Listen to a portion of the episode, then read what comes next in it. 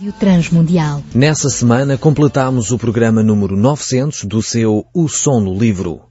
Desde 1 de dezembro de 2004, a Rádio Transmundial vem a transmitir este, que já é o programa mais comentado em Portugal pelas rádios coligadas, bem como em outros países, por satélite e através da internet. Dia após dia, a nossa equipa vem a fazer de tudo para levar até si o conteúdo o mais fiel possível do livro mais lido de todo o mundo, de todos os tempos, a Palavra de Deus. Ela é a luz para o caminho do homem, alento para as horas difíceis e tudo o que se pode conhecer do Criador. E da sua soberana vontade está expressa explicitamente ou através da dedução do seu conteúdo. E a julgar pelas milhares de cartas, e-mails e telefonemas que nos chegam, podemos atestar do poder desse livro santo na edificação de vidas solidamente estabelecidas, na transformação de lares e comunidades pelo país e não só. Continue conosco escreva-nos a relatar como este programa o tem ajudado.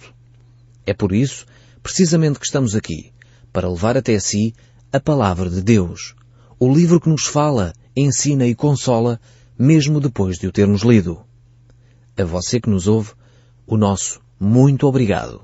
Olá, caro amigo, estamos de novo no programa O Som do Livro. E eu creio sinceramente que esta próxima meia hora poderá mudar radicalmente a sua vida, pois Deus quer falar consigo, mesmo depois de desligar o seu rádio. Eu sou Paulo Chaveiro e nós hoje estamos a olhar de novo para o capítulo 16 do livro de Ezequiel. Eu gostaria de voltar a esta reflexão que iniciamos no último programa, porque na realidade nós tivemos, não tivemos oportunidade de a concluir de uma forma adequada. É um texto extremamente uh, importante, saboroso para nós podermos refletir mais sobre ele. Deus está a falar com a cidade de Jerusalém. E ele está a falar com esta cidade como se fosse um indivíduo. É curioso ver estes textos bíblicos e isso provavelmente deveria nos fazer refletir a nós, que temos uma mentalidade extremamente individualista, é, século XX, século XXI, nós pensamos no eu, eu e eu, e esquecemos é, de pensar no nós. Nós precisaríamos de mudar provavelmente um pouco mais é, esta nossa maneira de ser e de estar na sociedade. É verdade que Deus vai olhar para nós como indivíduos, Ponto final, parágrafo, não há mais a acrescentar a isto. Mas é verdade também que Deus olha para as cidades, olha para as comunidades, para as igrejas, para os grupos locais. E Deus fala com esses grupos num sentido corporativo, num sentido de grupo, como se o grupo fosse um só. E é o que Deus está a fazer aqui com uh, a cidade de Jerusalém. Deus fala a uh, esta cidade como se fosse uma única pessoa. E ela era uma cidade que estava cheia de pecado. Deus tinha, eh, de alguma forma, resgatado esta cidade dessa situação. Como sabemos, ela, Deus eh, fala a esta cidade dizendo que ela era descendência uh, dos amorreus, portanto era a sua base, digamos, histórica. E Deus pega nesta cidade, resgata, retira desse contexto de idolatria, de homicídio, de corrupção, purifica, é o que nós vimos no último programa, purificou-a, pegou nesta imagem de um novo nascimento, uma imagem fantástica, pega nesta imagem e como se a, a cidade pudesse ressurgir das cinzas e dá-lhe uma nova oportunidade, uma nova vida. E é isto que Jesus Cristo faz connosco. É por isso que eu gosto do Evangelho de São João no capítulo 3, quando Jesus nos diz que Ele nos pode dar este novo nascimento. É necessário que nós nasçamos de novo. Quantos e quantos de nós queremos mudar de vida? Quantos e quantos de nós vivemos já uma, uma religiosidade? Estamos cansados de cair sempre nas mesmas coisas, sempre nos mesmos erros. Precisamos de uma nova chance, uma nova, um novo começo. E só Jesus Cristo pode fazer isso. Só Jesus pode transformar efetivamente o nosso ser. E é por isso que ele diz necessário vos é nascer de novo. Não é um novo nascimento no sentido físico, como é óbvio. Ele está a falar de um nascimento de ordem espiritual, um nascimento que acontece no nosso íntimo, que acontece no interior do nosso ser. E é um, um sentimento que só Cristo pode trazer à nossa vida. É quando nós com, com, reconhecemos o nosso pecado, confessamos o nosso pecado e quando nós abandonamos esse pecado, que o Espírito Santo vem sobre nós, trazendo-nos essa novidade de vida. É por isso que o apóstolo Paulo, a certa altura, diz que é necessário que nós nos revistamos um novo homem.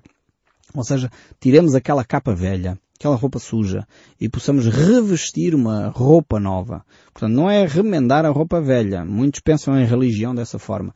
Eu vou continuar com os meus hábitos, com os meus vícios, com a minha natureza, com a minha maneira de ser, eh, continuar e, e, Deus vai remendar aqui ou ali. Deus não veio para fazer eh, remendos. Deus não veio para fazer retoques de cosmética. Não. Deus veio para transformar a natureza. A natureza do nosso ser.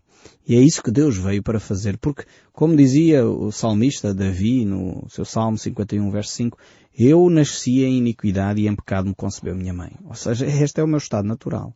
E só Cristo pode realmente transformar a minha natureza. Só Cristo pode fazer essa mudança radical do meu ser. Quando nós reconhecemos o nosso pecado, quando nós confessamos esse mesmo pecado, quando aceitamos que é o sangue de Jesus Cristo que, que nos purifica de todo o pecado, é quando nós encontramos esse novo nascimento. E então é neste contexto, portanto só estou ainda a fazer uma recapitulação do último programa, é neste contexto uh, que encontramos aqui Deus a falar com Ezequiel. Estamos no capítulo 16 e eu gostaria só de ver aqui o verso 53 em diante. Diz assim, restaurarei a sorte dela e de Sodoma, sua filha, e de Samaria, as suas filhas, e a tua própria sorte entre elas, para que as leves a tua ignomínia e seja envergonhada por tudo o que fizeste, servindo-lhe de consolação. Quando as tuas irmãs, Sodoma e a sua filha, tornarem o seu primeiro estado, e Samaria, as suas filhas, tornarem o seu, o seu também, tu e as tuas filhas tornareis ao vosso primeiro estado. Deus aqui não está a falar de pegar em Sodoma, que enfim é um texto bíblico muito conhecido, Sodoma e Gomorra, uh, no sentido que vai ressuscitar as pessoas que morreram, não é nesse sentido, mas está a dizer que vai dar uma nova oportunidade a esta cidade. Deus está a falar com cidades, é interessante, já falei disto no início do nosso programa. Deus tem este sentido de corpo, quando ele fala aqui. Mas ele está a dizer a estas cidades que ele vai lhes dar novas oportunidades. E o verso 60 ainda do capítulo 16 prossegue, mas eu me lembrarei da aliança que fiz contigo nos dias da tua mocidade e estabelecerei contigo uma aliança eterna. Então te lembrarás dos teus caminhos e te envergonharás quando receberes as tuas irmãs, tanto a mais velha como a mais moça. E te darei como filhas mas não pela tua aliança. Estabelecerei a minha aliança contigo e saberás que eu sou o Senhor, para que te lembres e te envergonhes e nunca mais fala tua boca soberbamente por causa do teu opróbrio, quando eu te houver perdoado tudo quanto fizestes, diz o Senhor. Deus aqui está extremamente preocupado com o orgulho desta nação. E eu creio que Deus, eh, há uma coisa que Deus fica se é que eu posso usar esta, esta linguagem, fica extremamente magoado conosco. É quando nós somos orgulhosos. O orgulho realmente é, é alguma coisa que fere o nosso Deus. É, até ao ponto de ele dizer que ele resiste aos orgulhosos, porém aos humildes ele dá graça. E é interessante ver que aquilo que Jesus Cristo nos vem a ensinar, mais do que todas aquelas parábolas lindas, fantásticas, aqueles ensinos maravilhosos que nós temos nas Escrituras, aquilo que Ele nos vem ensinar, acima de todas as coisas, uh, nós, você já está a dizer, é o amor, sem dúvida, é o amor, mas acima de tudo é o seu caráter. E Jesus diz, aprendei de mim que sou manso e humilde de coração. Esta é a atitude de Jesus Cristo, é que Ele é manso e humilde de coração. Ele quer que nós aprendamos a humildade. É isto que Jesus Cristo veio para nos ensinar, para nós aprendermos com Ele. Ele que é manso e humilde de coração. Se nós realmente aprendermos estas uh, características, aprendermos estas qualidades, realmente o mundo seria totalmente diferente. Aqui o povo de Israel eh, tinha se orgulhado, achava que era uma nação tão fantástica porque tinham sido eleitos de Deus, tinham sido escolhidos por Deus, então começaram a dar lugar ao seu orgulho e a pensar, bem, nós somos os maiores, Deus nunca nos vai corrigir, Deus nunca nos vai rejeitar porque nós somos a nação santa e começaram a deixar que a sua vida acolhesse uh, coisas que eram contrárias à vontade de Deus. E Deus diz, não, isto não, não é compatível com o Filho de Deus. A pergunta é o que é que a nós, cristãos desta geração, temos acolhido na nossa vida que não é compatível com o nosso nome, com o nome de cristãos. Talvez uma das coisas que começou mal é de facto o orgulho. O orgulho que muitas vezes a igreja cristã tem tido, pensando que é uma, uma, uma, uma igreja uh, totalmente imune ao pecado, uma igreja que está acima de toda qualquer outra raça e tem discriminado racialmente muitas vezes outros, outros grupos, pensando que como são escolhidos de Deus, então podem discriminar toda a gente. Não, de forma alguma. É verdade que aqueles que são cristãos são escolhidos por Deus, sem dúvida, mas é verdade que é para se manterem humildes, é para se manterem mansos, é para estender a mão àqueles que estão ao nosso redor. É por isso que o apóstolo Paulo nos diz que nós devemos considerar os outros superiores a nós próprios. E ele estava a falar dos relacionamentos, estava a falar daqueles que até nem seguem a Cristo. Nós não devemos pensar que só porque somos cristãos somos superiores àqueles que não têm Cristo. Isso é um erro tremendo. É o mesmo erro que Deus condenou aqui a nação de Israel. E é por isso que Deus disse, vocês vão passar por uma crise tal que vão chegar ao ponto que eh, não terão mais espaço para se orgulharem. É por isso que a igreja deveria ser um espaço tremendo, um espaço terapêutico, um espaço de cura, onde as pessoas podem se aproximar e dizer, eu tenho esta fraqueza, eu preciso das vossas orações. Não é onde a pessoa esconde as suas fraquezas. Infelizmente há pessoas que pensam que ser cristão é esconder as fraquezas. A Bíblia aí se chama de hipocrisia. Nós devemos ser frontais e ter a coragem de dizer eu estou fraco. Preciso das vossas orações. Só que hoje em dia as pessoas procuram mais títulos, procuram mais posições do que servir. E o, o cristianismo é, é, uma religião essencialmente de serviço. Não é uma religião de posição. Ainda há poucos dias estava a ouvir uma pessoa a criticar, enfim, porque uh, tinha estado numa certa comunidade e porque não lhe tinham dado posição nenhuma. E ele estava extremamente ofendido, essa pessoa, porque não lhe deram posição. Uh, ah, mas queria um lugar, simplesmente, queria uma posição, queria um título, queria uma tarefa e não me deram posição nenhuma. Mas o seu caráter era um caráter fraco, era um caráter de, de alguém que não, não era fiel à esposa, mentia, enganava. Como é que alguém pode estar à procura de servir numa comunidade quando tem estas fraquezas de caráter, não confessa o seu pecado, não deixa, não assume a sua fraqueza? Como é que uma pessoa assim pode ser restaurada? Nós invertemos tudo. Precisamos realmente começar por aquilo que é o ensino básico das Escrituras. E a Bíblia é de facto a nossa referência. Nós precisamos de entender que o cristianismo é um sítio onde pessoas estão em construção, onde pessoas frágeis que pecam e caem, se arrependem e se voltam para Cristo e percebem que só em Cristo podem ser alguma coisa. E não um espaço para nos orgulharmos. Não um espaço para uma posição. Não um espaço para uma hierarquia. E infelizmente as pessoas têm sede de poder, têm sede de hierarquias em vez de servir. Realmente precisamos transformar toda a nossa mentalidade e olhar para as Escrituras. Perceber que a nossa fraqueza só se torna poderosa quando está alicerçada em Cristo e é o sangue de Cristo que nos purifica. É por isso que as comunidades cristãs deveriam ser comunidades terapêuticas, comunidades onde as pessoas são ensinadas a se, a se aceitarem como são, e a não serem hipócritas e a não se esconderem atrás de fachadas e títulos e doutoramentos e canudos, mas a admitirem as suas fraquezas. E é quando nós confessamos o nosso pecado que somos sarados, diz o texto no livro de Tiago. E nós ainda não aprendemos o que isto significa. Precisamos de voltar às Escrituras e a reaprender uh, o que significa ser cristão. O povo de Israel tinha um problema terrível, que era o orgulho. E eu espero que a nossa igreja cristã do nosso país aprenda a humildade. Deixe de ser uma igreja orgulhosa, uma igreja que tem um coração, enfim, que não é segundo o coração de Deus. Uma igreja que valoriza mais o serviço, que deveria ser uma igreja que valoriza mais o amor ao próximo, uma igreja que valoriza mais a humildade, uma igreja que valoriza mais a mansidão do que os títulos, o poder, a capacidade de estar num lugar qualquer. Realmente que Deus nos ajude e nos livre de nós próprios. Voltemos ao cristianismo na sua base, na sua essência. O verso 1 do capítulo 17, voltando nós aqui ao texto de Ezequiel, eu sei que quando eu começo a olhar para estes textos bíblicos, Deus mexe com o meu coração e eu muitas vezes, enfim, fico muito sensibilizado com aquilo que Deus nos está a dizer através destes textos bíblicos. Mas voltando aqui ao verso 1 do capítulo 17 diz, Veio a mim a palavra do Senhor dizendo, Filho do homem, propõe um enigma e usa uma parábola para com a casa de Israel e diz, Assim diz o Senhor Deus, uma grande águia, de grandes asas, de comprida plumagem, farta de penas de várias cores, veio ao Líbano e levou a ponta de um cedro. Arrancou a ponta mais alta dos seus ramos e a levou para uma terra de negociantes. Na cidade de mercadores a deixou tomou muda da terra e a plantou num campo fértil, tomou-a e pôs junto às muitas águas como salgueiro. Aqui temos uma parábola, mais uma vez. Deus vai usar muitas vezes parábolas através de Ezequiel para tentar chegar ao coração do povo de Israel. Mas aqui temos mais uma vez uma parábola. Uma parábola que vai falar acerca de uma grande águia. E para a tristeza dos benfiquistas não está a falar do Benfica. Deus aqui está a falar do rei Nabucodonosor.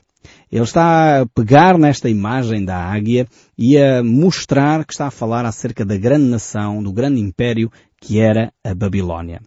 Como é que eu chego a esta conclusão, que não é do Benfica que Deus está a falar, e sim da Babilónia? O texto bíblico é que nos dá a resposta, como é óbvio. Estou a brincar, espero que não me levem a mal. Estamos em Jeremias. Jeremias faz a mesma alusão a esta águia. Diz assim, porque assim diz o Senhor, Eis que voará como águia e estenderá as suas asas contra Moab.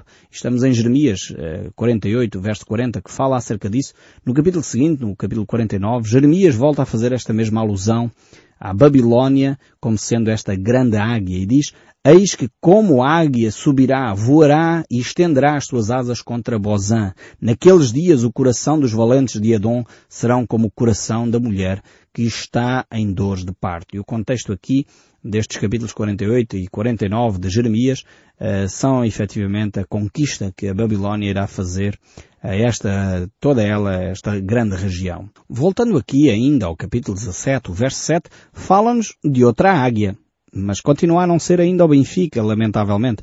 Mas eh, fala-nos aqui de outra águia. Diz, houve outra grande águia, de grandes asas e de muitas penas, e eis que a videira lançou para ela as suas raízes, estendeu por ela os seus ramos, desde a cova do seu pleito para que a regasse. Aqui agora, uh, Ezequiel está-nos a falar acerca da nação do Egito. Estas duas grandes águias falam-nos então acerca de duas grandes nações, dois grandes impérios. No fundo, eram os, os impérios dominantes daquela época, o Egito e a Babilónia. E, na realidade, temos aqui o centro de toda a atenção, que era o rei Zedequias. Só fazendo um pequeno resumo histórico, Zedequias tinha feito uma aliança com o rei Nabucodonosor. Quando Ezequiel foi levado, deportado para a Babilónia, foi assinado um tratado de paz, podemos dizer assim, entre Nabucodonosor e o rei Zedequias, que estava em Jerusalém. Mas a meio desse percurso, Zedequias quebrou esta aliança que tinha feito com Nabucodonosor e fez uma nova aliança com o Egito, pensando ele que ao fazer essa aliança com o Egito, eh, ele iria eh, salvar a sua pele. Só que realmente uh, Deus não aprovou essa aliança que ele fez com o Egito e o que aconteceu, e Nabucodonosor ficou extremamente aborrecido com isso e veio e invadiu eh, a cidade de Jerusalém, destruindo-a completamente. Foi uh, o caos para a cidade de Jerusalém. E o Egito efetivamente não teve condições de proteger a cidade de Jerusalém e a nação de Israel. O Egito tinha um, um fundo em Israel, um aliado, porque se travasse o Império Babilónico naquela região, certamente eles não chegariam ao Egito. Era uma vantagem para o rei do Egito eh, fazer esta aliança com Israel. Mas na realidade era uma aliança que não estava abençoada. E aqui isto levanta-nos a questão acerca dos nossos compromissos. Zedequias tinha feito para todos os efeitos um compromisso eh, com Nabucodonosor. Ele tinha feito uma aliança, mas não cumpriu esta aliança. Vejamos então o que é que diz o texto bíblico aqui, no verso 12. Diz agora à casa rebelde, não sabeis o que significam estas coisas? Diz, eis que veio o rei da Babilónia a Jerusalém e tomou o seu rei e os seus príncipes e os levou consigo para a Babilónia. Tomou um da estirpe real e fez aliança com ele. Também tomou dele juramento. Levou os poderosos da terra. Mas ele se rebelou contra o rei da Babilónia, enviando os seus mensageiros ao Egito para que se lhes mandassem cavalos. E muita gente prosperará, escapará aquele que fez tais coisas? Violará a aliança e escapará? No fundo é a pergunta que Deus faz. Ou seja, foste infiel com uma aliança que estabeleceste e mesmo assim achas que vais, eh, não assumindo o teu compromisso, ser abençoado. Quantas pessoas vivem um cristianismo desta maneira? Acham que podem assumir o compromisso de uma renda de casa e não pagar a renda de casa e acham que Deus vai abençoar as suas finanças? Ou comprem, estabelecem um compromisso com o patrão de chegar às nove da manhã ao emprego e chegam ao meio-dia e acham que Deus depois vai abençoar as suas finanças porque simplesmente eles dão o dízimo ou outra coisa qualquer. Nós precisamos de honrar os nossos compromissos. Precisamos ser pessoas de palavra que cumprem aquilo que dizem.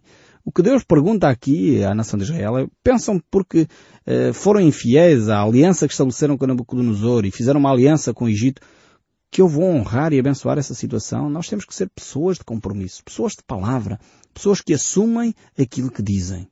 Realmente ser cristão é isto, é ser pessoas honestas, pessoas sinceras, pessoas que dizem e cumprem o que dizem.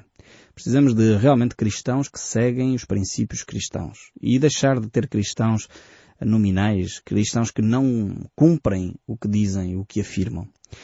O texto bíblico prossegue, pois desprezou o juramento, violando a aliança feita com aperto de mão e praticou todas estas coisas, por isso não escapará. Deus irá fazer justiça à nação da Babilônia.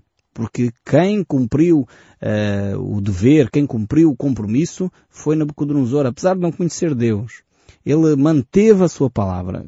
Que tremenda lição esta. Quantas pessoas se dizem que são ateus, não conhecem Deus, mas são pessoas de palavra. Assumem os seus compromissos até o fim, pagam as suas contas a tempo e horas, não andam a mentir para se safarem de, dos compromissos que fizeram. Realmente nós temos muito que aprender com aqueles que muitas vezes até nem professam o nome de Deus. Precisamos de aprender realmente. Chegamos agora a um capítulo fantástico, o capítulo 18. Não temos muito tempo para o avaliar, mas ele é um, um capítulo tremendo. Eu gostaria de dedicar algum tempo ainda a ele e talvez no próximo programa voltaremos a este capítulo ainda. Diz assim o verso 1 deste capítulo 18. Veio a mim a palavra do Senhor dizendo, mais uma vez, Zedequias quer deixar claro que é a palavra de Deus que vem. E diz assim o verso 2 que tendes vós, vós que acerca da terra de Israel, proferis este provérbio dizendo, os pais comeram as uvas verdes e os dentes dos filhos é que ficaram embutados. Aqui temos um provérbio popular, mas é daqueles provérbios populares que não são nada justos nem corretos. Nós temos os nossos também, não é só os da nação de Israel que têm os seus provérbios populares errados. Nós temos um parecido com este provérbio aqui, que é Deus dá nozes a quem não tem dentes. Já imaginou bem o que é que este provérbio está a dizer? É que Deus é um Deus injusto. É o mesmo que o povo de Israel estava a dizer. O que eles estavam a dizer, por outras palavras, é assim, os pais pecam, mas quem sofre as consequências são os filhos. E eles pegam nesta ideia, eh, que era uma ideia já muito enraizada na cultura judaica, Uh, e eles vão buscar, uh, enfim, um texto muito mal interpretado, diga-se de passagem, uh, e pegam nesse texto para tentar justificar este provérbio popular. Jeremias fala disto em Jeremias 31, Lamentações de Jeremias volta a falar deste provérbio popular que era muito comum na nação de Israel, mas a base onde eles vão buscar esta ideia é o livro do Êxodo, capítulo 20, verso 5. Diz assim, não as adorarás, nem lhes darás culto, porque eu sou o Senhor teu Deus, Deus zeloso que visito a iniquidade dos pais nos filhos, até à terceira e quarta geração daqueles que me aborrecem. Se nós só fizéssemos a leitura até aqui, nós íamos dizer, pois, então, mas está aqui a base para este provérbio popular. Então Deus diz que vai visitar a iniquidade dos pais nos filhos, ou seja, os pais pecaram e os filhos vão continuar a sofrer as consequências. Mas veja o verso seguinte, temos que sempre ler o contexto bíblico, e o verso seguinte é o, é, diz, diz o, o restante. E faço misericórdia até mil gerações daqueles que me amam e guardam os meus mandamentos. O que é que Deus está aqui a querer dizer? O que Deus está a dizer é que não é o ênfase de forma alguma no, no visitar os filhos com o pecado dos pais. Não, antes pelo contrário. O ênfase deste texto bíblico é que Deus vai fazer misericórdia até mil gerações. Só que as pessoas, infelizmente, têm um coração tão duro, só veem o que é mau. Eh, já é conhecida aquela ilustração de uma página branca com um pontinho preto e as pessoas só veem o ponto preto na página em branco. Esta é a mentalidade de cada um de nós. Nós olhamos para a promessa de Deus que vai fazer misericórdia até mil gerações e o que é que nós ficamos? Ficamos com a ideia de que Deus vai visitar os nossos filhos porque os pais pecaram. Que tremendo erro este de interpretação das Escrituras. Precisamos voltar àquilo que é a compreensão clara da Bíblia. Deus quer fazer misericórdia até mil gerações. São séculos e séculos de misericórdia de Deus sobre uma, uma civilização. E nós vemos que Deus visita a iniquidade dos pais nos filhos. Por isso este provérbio tão errado na nação de Israel. Mas eu gostaria de voltar a ele no próximo programa, porque certamente ainda precisamos de esclarecer muito melhor esta questão, para que não fiquemos nós com a ideia errada também de que Deus dá nozes a quem não tem dentes. Eu pessoalmente prefiro aquele provérbio que Deus escreve direito por linhas tortas. No próximo programa, nós voltaremos a estas reflexões e a ouvir o som deste livro. Que Deus o abençoe ricamente. Até ao próximo programa.